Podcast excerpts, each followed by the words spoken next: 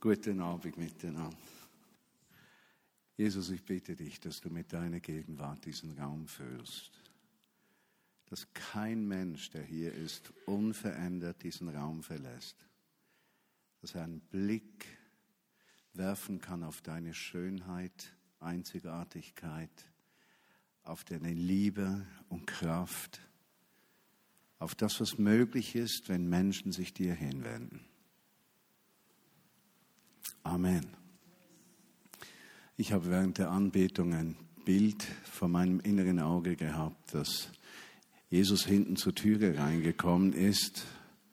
Und er kam so nach vorne, hat nach links und rechts geschaut. Und es gab Menschen, die haben sich sofort auf ihn konzentriert, haben gleich erkannt, da kommt mein Befreier, da kommt mein Heiler da kommt mein Herr. Dann habe ich einige gesehen, nicht mit deutlichem Gesicht, also nicht so, dass ich sagen könnte, du, du, du und du, habe ich gesehen, wie Menschen zweifelnd geschaut haben. Ist er es oder ist er es nicht? Und dann habe ich einige gesehen, die haben auf sich geschaut und empfunden, ich bin so unwürdig, ihn anzuschauen, dass ich ihn schon gar nicht betrachte. Und diejenigen, die ihn angeschaut haben, deren Gesicht begann zu leuchten. Und so begann der ganze Raum zu leuchten, durch die Mauern durch in die ganze Stadt hinein. Und wie wir dann die, die geleuchtet haben, sich denen zugewandt haben, die nicht geleuchtet haben, haben die auch zu leuchten begonnen. Und ich habe so empfunden in diesem Moment, Jesus möchte uns seine Herrlichkeit in seine Gegenwart schenken. Und für den einen Menschen heißt es Heilung in einer zerbrechenden Ehe. Für einen anderen heißt es Vergebung von Dingen, die Gott fern sind. Für einen dritten heißt es Vergebung seiner Sünden und allem, was ihn trennt, überhaupt Gott zu begegnen. Einem, für einen vierten mag es bedeuten, dass er beruflich so eingespannt ist, dass Gott gar keinen Platz mehr im Alltag hat und er nicht einmal daran denkt. Für einen fünften kann es Heilung von Krankheit sein. Für einen sechsten äh, ist es Heilung von Depression und Niedergeschlagenheit. Diese Wolke, die besonders im November, Dezember über Menschen kommt. Für einen weiteren mag es das Ende der Suche sein nach dem Sinn des Lebens. Und ich möchte euch einladen, wenn irgendetwas davon auf dich zutrifft oder zugetroffen hat, was ich beschrieben habe, dass du einfach aufstehst. Und ich möchte bildhaft Jesus noch einmal einladen, reinzukommen. Er ist ja hier, aber bildhaft reinzukommen, damit er dich und dir ins Gesicht schauen kann. Und ich möchte alle Podcast-Hörer, besonders meine Berliner Freunde, die ja diese Predigten auch hören, ermutigen, dasselbe zu tun in dem Augenblick, wo du diese Predigt hörst. Lass es zu, dass Jesus dir in die Augen schaut. Okay, Hände hoch. Wen hat etwas betroffen? Steht doch auf. Wenn dich etwas betroffen hat von diesen Dingen. Nur dann. Auch wenn du krank bist, steh doch auf. Und ich werde Jesus einladen, nochmal zu kommen, unsere Herzen zu berühren.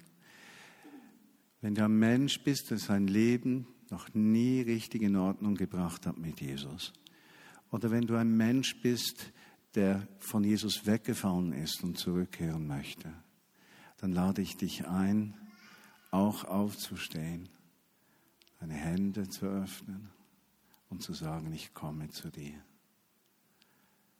Und Jesus, wir beten dich an und ich lade dich ein, jetzt wie vorhin bei diesem Bild durch die Türe zu kommen. Und du wirfst deinen Blick, die einen werden von Krankheit geheilt, andere von Depression, dritte von Fehlverhalten, vierte Heilung in zerbrechende Ehen. Kraftlosigkeit, die weggeht durch deine Gegenwart, Jesus. Menschen, die sich dir hinwenden. Komm, Jesus, du bist unsere einzige Hoffnung. du bist unser Herr. Du bist unsere Vergangenheit und hast unsere zerbrochene Vergangenheit in eine herrliche Zukunft verwandelt und gibst uns heute und jetzt Sinn und Kraft.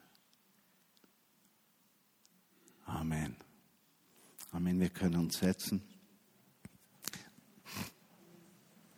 Ich wäre froh, wenn mir jemand ein Glas Wasser bringen könnte oder sonst etwas Flüssiges.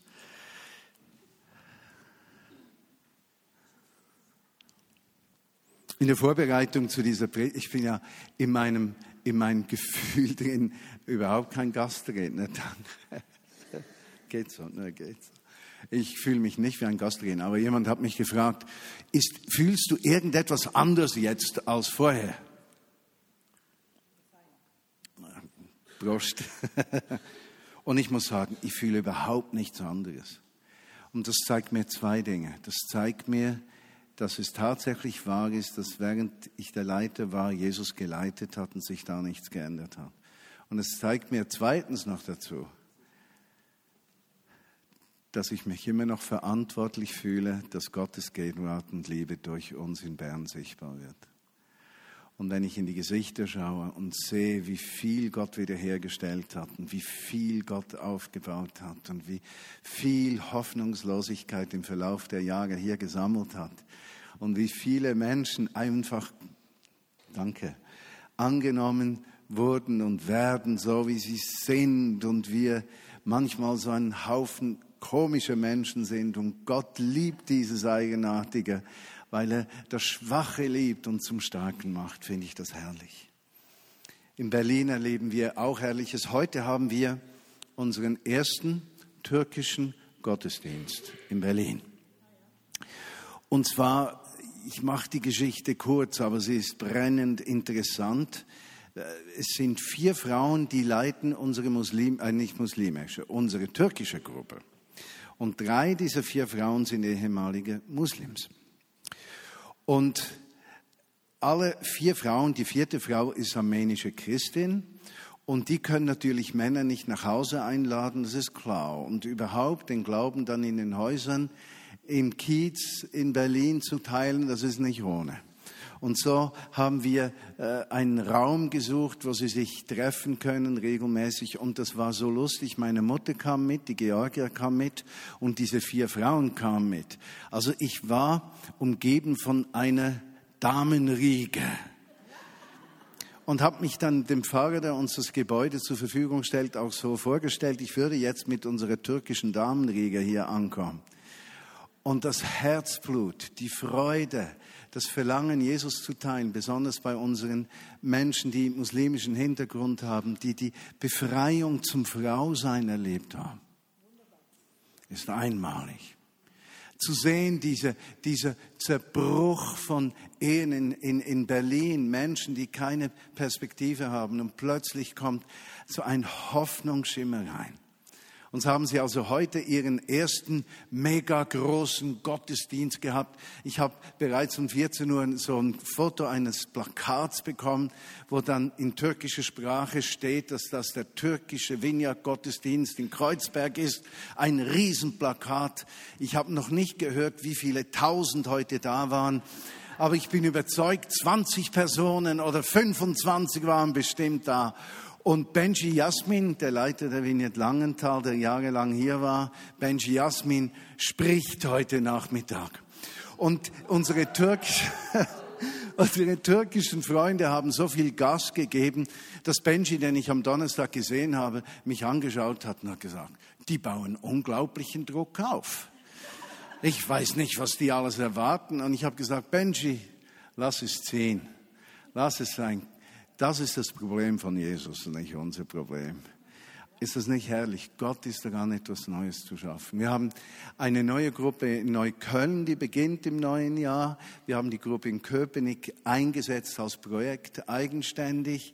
Wir sind in äh, Friedrichshain und merken einfach, Gott ist richtig dran, etwas aufzubauen.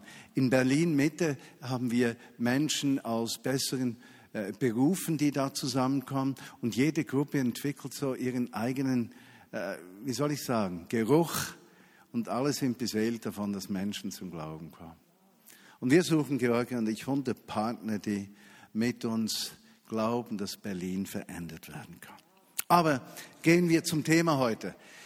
Ich bin inspiriert worden vom Epheserbrief für die heutige Predigt. Und ich habe einen Titel gesetzt und dieser Titel ist nicht nur für euch hier in Bern, sondern für alle unsere Berliner, andere, die zuhören. Titel heißt Unerschöpfliches Potenzial zum Leben. Und ich möchte heute darüber sprechen, wie können wir in unserem Alltag sozusagen an die Quelle kommen, dass das Potenzial in unserem Leben unerschöpflich wird. Wie können wir ein anderes Selbstbild bekommen? Wie können wir erkennen, dass Gott Dinge vorbereitet hat für unser Leben, die wir nicht mehr erkämpfen müssen, sondern die wir primär umarmen müssen. Und ich möchte mit euch eine kleine Reise durch den Epheserbrief machen. Epheserbrief, wenn wir alles, wenn alles verbrannt würde von der Bibel, ja, und wir nur noch ein Buch hätten und das wäre der Epheserbrief, bin ich überzeugt, das würde uns genügen, um die Botschaft des Evangeliums zu verstehen. Genauso ist es ja auch im Verständnis der Bibel. Manchmal machen wir uns alles viel zu schwierig. Das Alte Testament kann man in vier Worte zusammenfassen. Vier Worte. Wer ist dein Gott? Das ist das Alte Testament. Und das Neue Testament können wir auch in vier Worte zusammenfassen. Jesus ist dein Gott. Und somit können wir auch sagen, alle Schriften haben so viel Gewicht, wie unser Herz darauf reagiert. Die Bibel lebt nur insofern, als es dem Geist Gottes gelingt, das Wort in uns lebendig zu machen. Sonst ist es ein toter Buchstabe. Und so möchte ich mit euch diese kleine Reise machen. Unerschöpfliches Potenzial zum Leben. Ich lese mit euch die neue Genfer Übersetzung, die ist so schön. Epheser 1, 19. Er öffne euch die Augen des Herzens, damit ihr erkennt, was für eine Hoffnung Gott euch gegeben hat, als er euch berief, was für ein reiches, wunderbares Erbe er für die bereithält, die zu seinem heiligen Volk gehören. Lass uns nur den ersten Satz ausschauen. Er öffne euch die Augen des Herzens. In der westlichen Welt versuchen wir viele Dinge verstandesmäßig zu begreifen. Wir versuchen sie zu verstehen, zu ergründen, zu beweisen, zu erklären. Aber es gibt eine Dimension im Leben von Menschen, da geht es um das Sehen des Herzens. Und wenn ich meine Frau betrachte, dann sehen die Augen meines Herzens. Und die Augen meines Herzens schauen immer mit Hinwendung. Äh, die fragen nicht zuerst nach einer Logik. Die Augen des Herzens öffnen sich. Unabhängig davon, was genau kommt. Sie brauchen noch nicht alles zu verstehen. Die Augen des Herzens lassen sich auf einen Menschen ein. Freundschaften, ich habe Männerfreundschaften. Freundschaften kannst du nur haben, wenn du dich auf den Nächsten einlässt. Den Nächsten mit den Augen des Herzens zu sehen bedeutet nicht das zu sehen, was dir primär gefällt oder was dich stört, sondern den Menschen so zu sehen, wie er ist. Du lässt dich auf ihn ein. In einer Ehe kannst du nie glücklich werden, wenn du dich nicht auf deinen Partner einlässt. Kontrolle verlierst.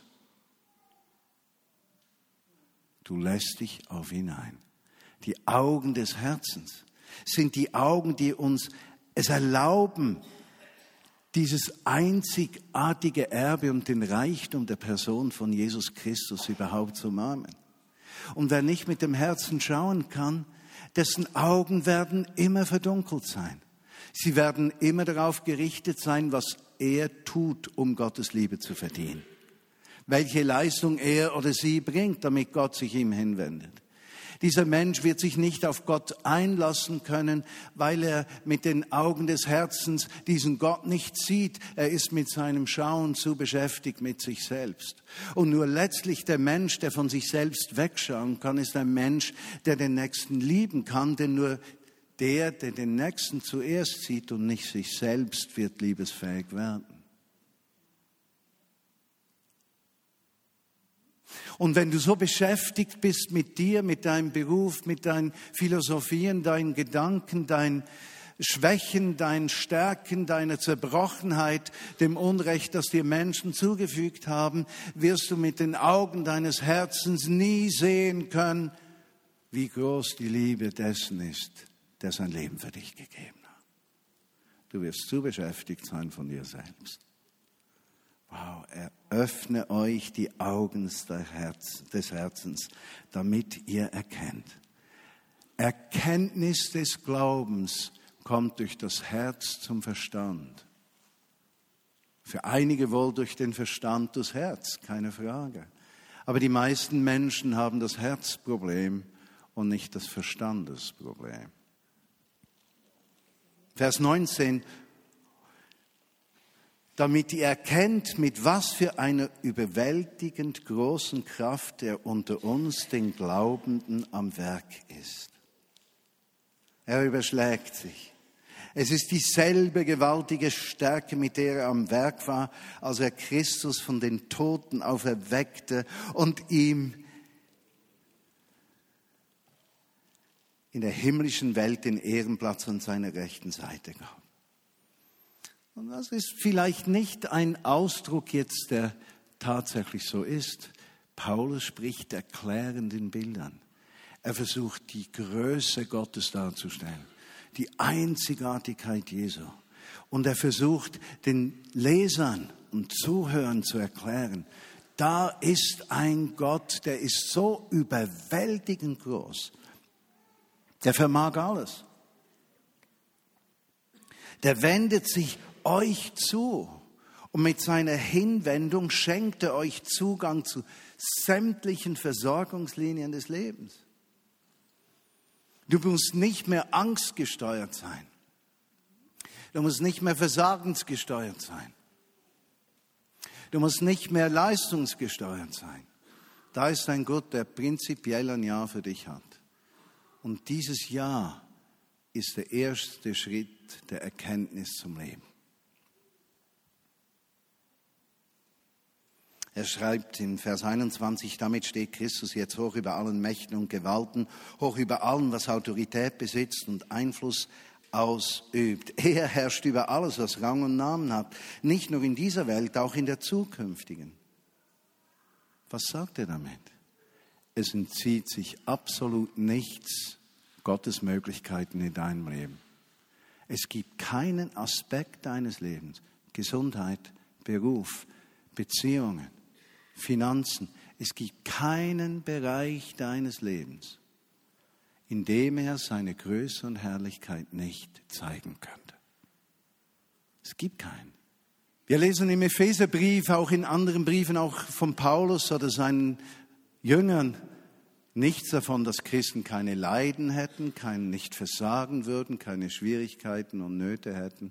Aber wir werden immer wieder darauf hingewiesen, dass die Herausforderungen des Lebens einen Hauptzweck haben, uns von ihm abhängig zu machen. Und das war eines meiner Lebensgebete, weil ich etwas, äh, wie sagt man, schmerzempfindlich bin. Ich habe ihm gesagt, Jesus schenkt mir ein weiches Herz, damit du mir, mich nie mit Leiden und Schmerz unterweisen musst. Nun, Leiden und Schmerzen sind nicht weggeblieben, aber das Gebet, ich will ein weiches Herz haben für Gottes Absichten. Ich will mich nicht von meinem schwachen Wesen beeindrucken lassen. Ich will mich nicht von Fehlern anderer Menschen beeindrucken lassen in meiner Gottesbeziehung. Ich will nicht reagieren in meinem Leben. Ich will agieren auf die Liebe Gottes, die ein steter Quell ist, der durch mein Leben fließt. Das war für mich der Ausgangspunkt meines christlichen Lebens. Da ist ein liebender Gott, der meint es gut mit mir. Und diese Tatsache löst Potenzial. Das heißt, Dinge, die er vorbereitet hat für mein Leben, werden möglich, äh, weil ich sie nicht selbst zu leisten vermag oder leisten muss. Ich kann umarmen, was er vorbereitet. Ich kann entspannen und meine Augen auf ihn richten. Er wird mich nicht fallen lassen. Und dann Vers 22. Ja, Gott hat ihm alles unter die Füße gelegt und er hat ihn, den Herrscher über das ganze Universum, zum Haupt der Gemeinde gemacht. Es ist sein Leib und er lebt in ihr mit seiner ganzen Fülle. Er, der alles und alle mit seiner Gegenwart erfüllt. Da ist das größte Geheimnis christlicher Gemeinschaft. Das Geheimnis christlicher Gemeinschaft ist nicht gute Leiterschaft, ist nicht eine gute Gemeinde, ist nicht materielle Versorgung, ist nicht perfekte Strukturen, ist, das ist es alles nicht. Es ist die Erfahrung der Fülle seiner Gegenwart und der gemeinsame Hunger nach ihm. Die Bereitschaft, ihm den Platz zu geben, der ihm gehört. Ich bin so glücklich, habe ich zeitlebens gesagt. Für mich war immer Jesus der Leiter der Vignette Bern und ich war sein Associate. Das hat mich so befreit. Aber es ist nicht nur eine Frage der Befreiung, es ist eine Frage der Tatsache. Leitet für uns Jesus wirklich die Vignette Bern? Nicht nur jetzt für Marius und Caro und das Leitungsteam, sondern für uns. Ist das Bild, das wir haben, ein Bild, Jesus leitet uns. Das bedeutet nämlich auch, dass unzählige Dinge, die in der Vignette Bern entstehen, nicht von der Leitung her entstehen, sondern von Menschen, die Gottes Stimme hören. Und sind wir nicht davon überzeugt, dass alle Gottes Stimme hören können? Und sind wir nicht davon überzeugt, dass es vor allem auf ihn ankommt und nicht auf uns? Und ist es nicht die Hauptaufgabe der Leitenden, Ordnung zu bringen, Linie zu bringen in das, was Gott tut? was auch manchmal schmerzhaft ist, natürlich Ordnung zu bringen. Aber dieses neue, spontane, entstehende, das kann sich, wenn wir nicht vorsichtig sind, zu einem nutzlosen Krebsgeschwür entwickeln, wenn es nicht koordiniert ist. Ja? Zellwachstum, das außer Rand und Bank gerät. Aber wenn dann die Leitung alles abschneidet, dann werden nur noch tote Knochen hier sitzen. Und so heißt es, diese Balance zu haben. Das Leben, das durch alle fließt, die Koordination davon. Dieser Leib, der immer in Bewegung ist, sich wieder ordnet, wieder Chaos ausbricht, wieder ordnet, wieder Unordnung ist, wieder Ordnung. Und in dem allem ist und bleibt Jesus das Haupt der Gemeinde. Und im Epheserbrief sagt er das so stark. In dieser Gemeinde lebt er. Das heißt, in dieser Gemeinde Vineyard Bern, wo du dazugehörst und die Gemeinde, in die du gehörst, dort ist alles vorhanden, was es braucht, dass Gott in unglaublicher Macht sich offenbaren kann. Das füllt mich. Wow. Wir brauchen, was brauchen wir mehr? Seine Gegenwart. Und der Autor des Epheserbriefes bleibt dort nicht stehen. Er geht dann einige Zeilen weiter im, im zweiten Kapitel, Verse 4 bis 10. Äh, ergänzt er diese Aussage, Gottes Kraft ist immer mit euch, mit der Aussage, und ihr seid unverdient dabei. Denn wenn der Mensch hört von unglaublichen Erfolgen, ja, ein Fußballclub wird 20 Jahre lang immer Meister und gewinnt die Champions League und äh, die Kohle rollt und der Coach ist erfolgreich und Spieler sind erfolgreich und gut nicht 20 Jahre lang, aber trotzdem, äh, dann gibt es ein Bild menschlichen Erfolgs. Versteht ihr den Punkt? Man kriegt plötzlich die Frage, okay, wenn alle Tiki-Taka spielen wie Barcelona, ich spreche jetzt von Fußball, für die meisten vielleicht nicht so interessant, aber trotzdem, ein Beispiel bleibt ein Beispiel, dann denken alle, wenn sie Tiki-Taka spielen, schnelles Kurzpassspiel, dann hätten alle Erfolg. Nur das wird gar nicht so sein. Erstens wird es nicht angelingen und zweitens werden einige, die es versuchen, nicht Erfolg haben. Weshalb? Weil Erfolg sehr individuell ist. Man kann es sich nicht immer verdienen. Man kann es nicht immer leisten. Und das sieht man im Schweizer Fußball ja daran, dass wenn ein Club drei, vier Mal verloren hat, dass der Coach dann verabschiedet wird. Obwohl diese Coaches ja eigentlich gar nie auf dem Feld stehen und spielen. Aber die sind dann schuld. Ja? Aber im Reich Gottes ist man unverdient dabei. Kapitel 2, Vers 4. Doch Gottes Erbarmen ist unvergleichlich groß. Wir waren aufgrund unserer Verfehlungen tot, aber er hat uns so sehr geliebt. Aber er hat uns so sehr geliebt. Aber er hat uns so sehr geliebt. Aber er hat uns so sehr geliebt. Für Schweizer und Deutsche und Österreicher sollte man irgendeinen ein Band haben, das sich täglich wiederholt. Tausendmal. Wisst ihr weshalb? Mir begegnen so viele Menschen, die unternehmen so viel, um geliebt zu werden, aber sie können die Liebe, die zu ihnen kommt, nicht annehmen. Und so leisten sie immer mehr in der Hoffnung, dann geliebt zu werden. Aber weil sie die Liebe nicht annehmen können, können sie noch so viel leisten, sie wird nie zu ihnen durchdringen. Und was dann geschieht, diese Menschen haben dann die Tendenz zu extremen Beschuldigungen. Entweder ihrer selbst, sie sagen dann, ich bin eben unwert und ich bin eben schlecht und ich bin eben nicht gut. In meinen Augen ist das sündiges Reden. Wer sich immer schlecht macht, sündigt vor Gott, weil Gott dich nicht so sieht. Und das mag jetzt seelsorgerlich etwas nicht empfindsam sein, diese Aussage, aber ich bin absolut davon überzeugt. Denn Menschen, die sich immer runter machen, machen sich durch ihr negatives Reden zum Zentrum. Und weil sie sich zum Zentrum machen, kommen sie gar nicht zum Punkt der Versorgung Gottes. Sie schauen nicht von sich weg, nur auf sich. Andere Menschen haben dann die Manie, immer andere zu beschuldigen. Und dieses Beschuldigen ist wie Kalk in der Leitung. Und je mehr Beschuldigung oder Selbstbeschuldigung der Mensch von sich gibt, desto verkalkter ist die Leitung, bis da überhaupt kein Wasser mehr durchkommt. Und dann sagen die Menschen, oh, das Wasser kommt nicht. Ja, kein Wunder kommt es nicht. Da braucht es eine Kalkung.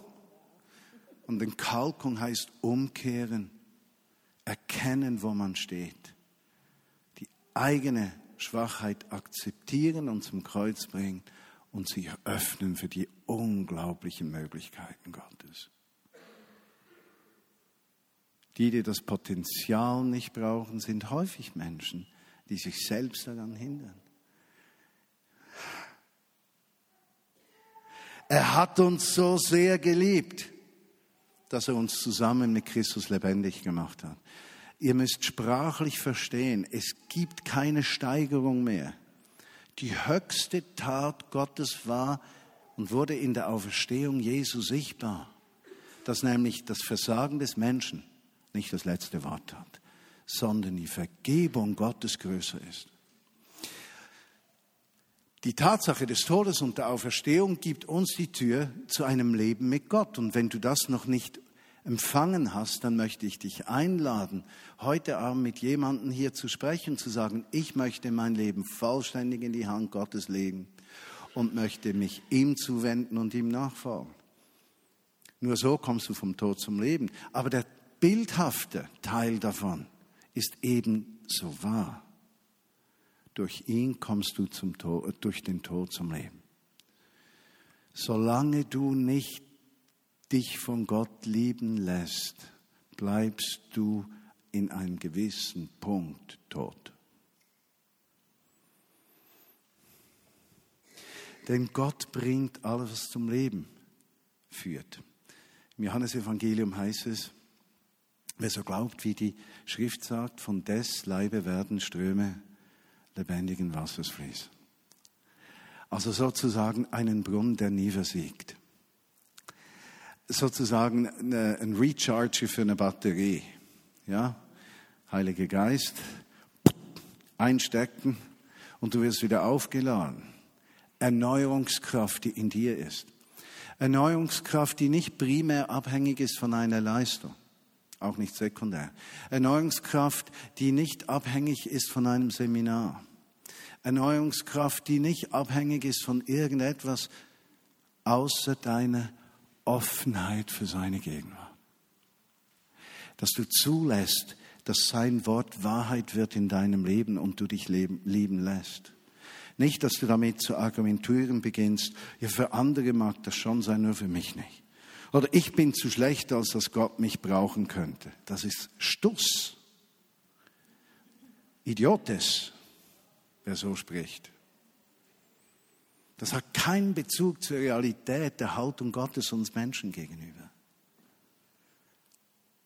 Und deshalb bringt er diese Bilder. Vers 6, zusammen mit Jesus Christus hat er uns vom Tod auferweckt und zusammen mit ihm hat er uns schon jetzt einen Platz in der himmlischen Welt gegeben, weil wir mit Jesus Christus verbunden sind. Also das Verstaubte deines Lebens muss nicht verstaubt bleiben. Die toten Knochen in deiner Seele müssen nicht tot bleiben. Da ist ein Quell, der fließen kann. Und die Leitung heißt, lass dich von Gottes Liebe auffüllen.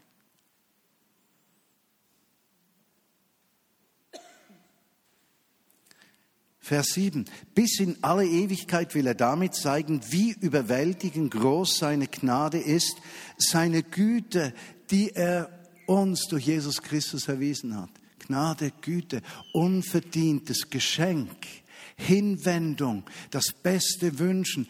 Er steht zu dir. Und beginne jetzt nicht Gründe zu nennen, weshalb das nicht so ist. Vers 8 noch einmal. Durch Gottes Gnade seid ihr gerettet, und zwar aufgrund des Glaubens. Ihr verdankt eure Rettung also nicht euch selbst, nein, sie ist Gottes Geschenk. Vers 9, sie gründet sich nicht auf menschliche Leistungen, sodass niemand vor Gott mit irgendetwas groß tun kann wenn ich mal so drei Monate täglich Bibel gelesen habe, täglich schön gebetet habe, schön gespendet habe, nichts Negatives gedacht habe, dann kommt so die Versuchung, eigentlich bin ich ja ein guter Christ. Und wie wenig merke ich, dass dort die Gefahr beginnt. Dann habe ich mir schon mal verordnet, drei Tage nicht Bibel zu lesen. Oder eine Woche. Um dieses selbstgefällige, gesetzliche Gehabe aus meinem Wesen zu vertreiben. Nicht meine Leistung, seine Liebe. Nicht mein Können, seine Größe. Denn was wir sind, Vers 10, ist Gottes Werk. Er hat uns durch Jesus Christus dazu geschaffen, das zu tun, was gut und richtig ist. Und jetzt kommt ja noch das Töpfchen auf sie. Gott hat alles, was wir tun sollen, vorbereitet. Wir müssen es nur noch umsetzen. Danke. Gewaltig. Gewaltig. Ich muss mir die guten Taten nicht, nur, nicht mal ausdenken, die kommen von alleine auf mich zu. Und dort merke ich auch diese Freiheit, den Glauben zu bekennen und für Menschen zu beten. Die kommt doch daher, dass Jesus uns die Menschen schickt, denen wir wohltun können, weil er es bereits vorbereitet hat und nicht, weil wir jetzt Gott beweisen müssen, dass wir gute Evangelisten sind und uns überwinden, über Gott zu sprechen. Das ist so hirnlos. Und es ist ja schon erstaunlich, wie wir Menschen treffen, zufälligerweise, die uns über den Weg kommen und die kennen dann andere Menschen, die wieder Menschen kennen. Da denkst du, das ist ja gar nicht möglich, hat dich jemand zu mir geschickt. Und du merkst, nein, es ist Heilig Geist Vernetzung, nicht menschliche Vernetzung. Seine Liebe treibt ihn. Und wir sind frei, das zu tun, wozu er uns berufen hat. Und das machen wir nicht individuell. Ich denke, jede gesellschaftliche Entwicklung hat Schönheiten und Schwierigkeiten. Reformation, Aufklärung hat eine Schattenseite. Individualisierung. Und ich sage bewusst nicht Individualismus, weil das hat viel Gutes. Gott liebt den Einzelnen, bevollmächtigt den Einzelnen, setzt den Einzelnen frei. Das ist die schöne Seite. Die Schattenseite ist, mich gehen die anderen doch nichts mehr an. Solange Gott mich braucht, ist alles okay. Und diese Schattenseite, dieser müssen wir begegnen. Wie? Indem wir verstehen, wir sind zur Gemeinschaft berufen und Gottes Gegenwart ist nicht nur individuell, sondern gemeinschaftlich. Kapitel 2, Vers 19, ihr seid nicht mehr länger Fremde ohne Bürgerrecht, sondern ihr seid zusammen mit allen anderen, die zu seinem Volk gehören, Bürger des Himmels. Ihr gehört zu Gottes Haus. Ihr gehört zu Gottes Familie. Das Fundament des Hauses, in das ihr eingefügt seid, das sind hörende und leitende Apostel und Propheten. Und der Eckstein dieses Gebäudes ist Jesus selbst. Er hält den ganzen Bau zusammen. Durch ihn wächst er und wird ein heiliger, dem Herrn geweihter Tempel. Durch Christus seid auch ihr in dieses Bauwerk eingefügt, in dem Gott durch seinen Geist wohnt. Also dieses verbindliche Zusammengehören.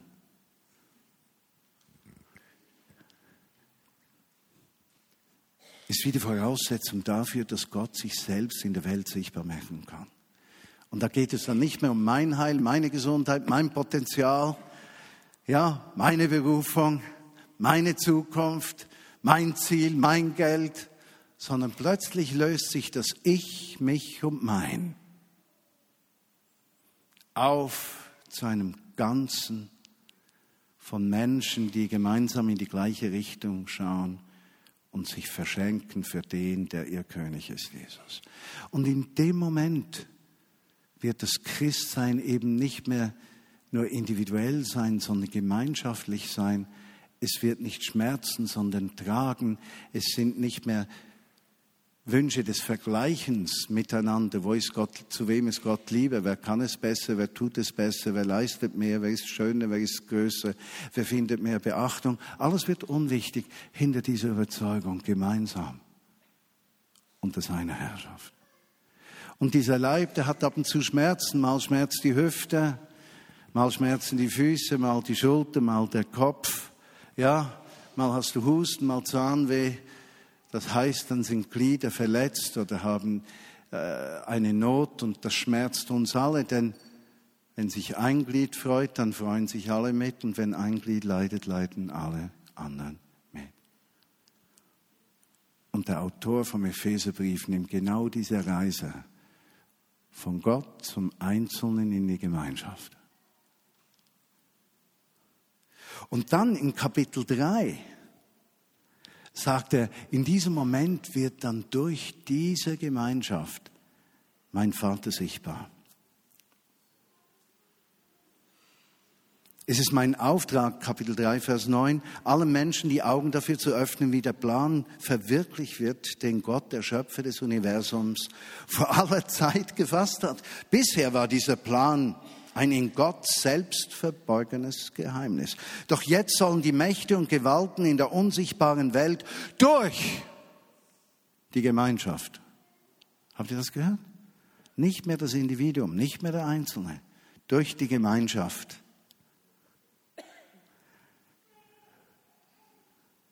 Die ganze Tiefe und Weite von Gottes Weisheit und Liebe erkennen. Und dann kommt im Text ein Moment, wo Paulus oder der Autor unsicher wird. Er denkt, haben die es wirklich begriffen? Nun, ihr müsst verstehen, der ist nicht dort und kann es ihnen nochmal erklären. Der hat es ja geschrieben. Und er beginnt sich zu überlegen, begreifen die wirklich, was ich sagen möchte? Und man merkt, er zweifelt daran und hebt an im Kapitel 3, Vers 14 mit dem wunderschönen Fürbittegebet im Epheserbrief, wo er sagt, ich kann nicht anders, wenn ich all das erzähle, als anbetend vor dem Vater niederzuknien. Er, dem jede Familie im Himmel und auf der Erde ihr Dasein verdankt, der unerschöpflich reich ist an Macht und Herrlichkeit. Er gebe euch durch seinen Geist die innere Kraft und Stärke es ist mein Gebet, dass Christus aufgrund des Glaubens in euch wohnt und dass euer Leben in der Liebe verwurzelt und auf das Fundament der Liebe gegründet ist. Das wird euch befähigen, mit allen anderen, die zu Gottes Volk gehören, die Liebe Christi in allen Dimensionen zu erfassen. Er zweifelt, dass der Leser es versteht und er flüchtet sich ins Gebet weil er denkt, seine Worte sind zu schwach, das zu beschreiben, was er sagen möchte. Ist das nicht gewaltig? So groß ist sein Anliegen. Und zu guter Letzt, nicht in den Kapiteln 5 und 6, die handeln vor allem davon, wie wir das praktisch umsetzen können in der Ehe, in der Familie, im Beruf, wo er auch davon spricht, dass wir geistliche Kämpfe haben. Im Kapitel 4 beschreibt er den Versen 17 bis 32, sagt er, und diese Liebe, die soll euch nicht nachlässig machen, ein reines Leben zu führen. Aber für ihn ist die Reinheit des Lebens, die Bereitschaft eben nicht die Sünde zu wählen, das Gott ferne, sondern das Gott nahe. Für ihn ist es Ausdruck der Liebesbeziehung und nicht Ausdruck der Angst vor Gott. Und er sagt in Kapitel 4, wenn ihr so euch lieben lasst, dann wird euer Leben Früchte haben. Und diese Früchte werden gut sein. Ihr braucht euch dann keine Sorgen zu machen, wie gut oder schlecht ihr seid, weil die Früchte werden einfach gut sein.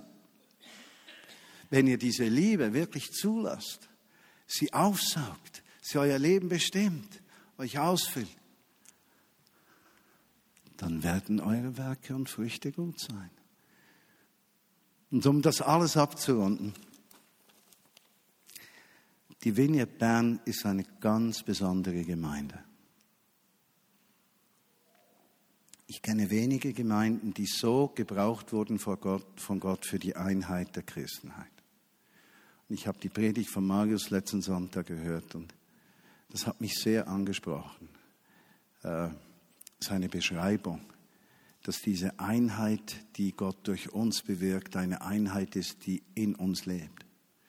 Und ich denke, etwas vom Schönsten der Vineyard Bern ist, dass wir uns immer wieder aufeinander eingelassen haben, trotz aller Fehler und Schwachheiten. Wir haben uns aufeinander eingelassen.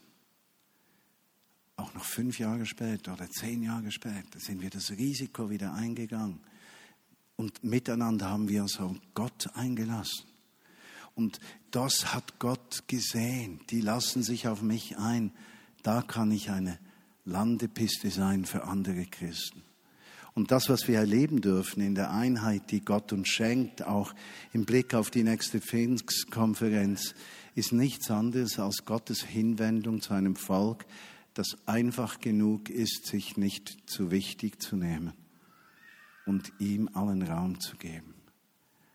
Ich denke, unsere Freunde und Partner in Reading, die gehen nicht überall hin, viermal hintereinander am Pfingsten und ich könnte mir vorstellen, dass es tausende von Gemeinden, mindestens hunderte gibt, um nicht zu übertreiben, die möchten das auch.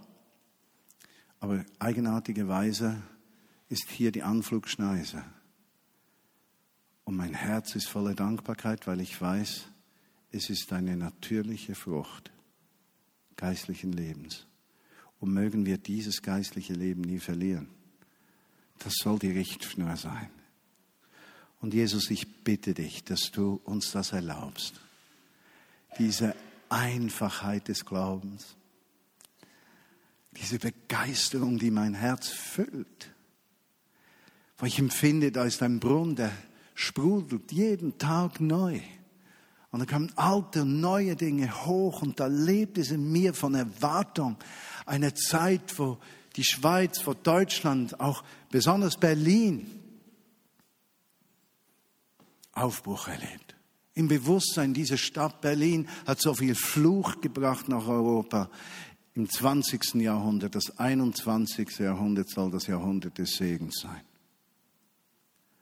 Und Jesus, ich möchte mich verpflichten, dort ein Samenkorn zu sein für diese vier Millionen Menschen, dreieinhalb Millionen Gemeldete und 500.000, die ohne Papiere da sind. Herr, schenke uns Aufbruch und Erweckung. Und ich bitte dich für die Vineyard Bern, dass wir diese Botschaft aufsaugen. Und alle Podcast-Hörer, dass sie die aufsaugen. Und die Vineyard Berlin, dass sie diese Botschaft aufsaugt. Nicht Leistung, Gegenwart. Nicht Können, Zerbrochenheit. Nicht Gewalt, sondern Liebe werden die Welt verändern. Und ich bitte dich noch für alle, die besonders angesprochen worden sind heute Nachmittag, dass du ihnen begegnest und Heilung gibst. Amen.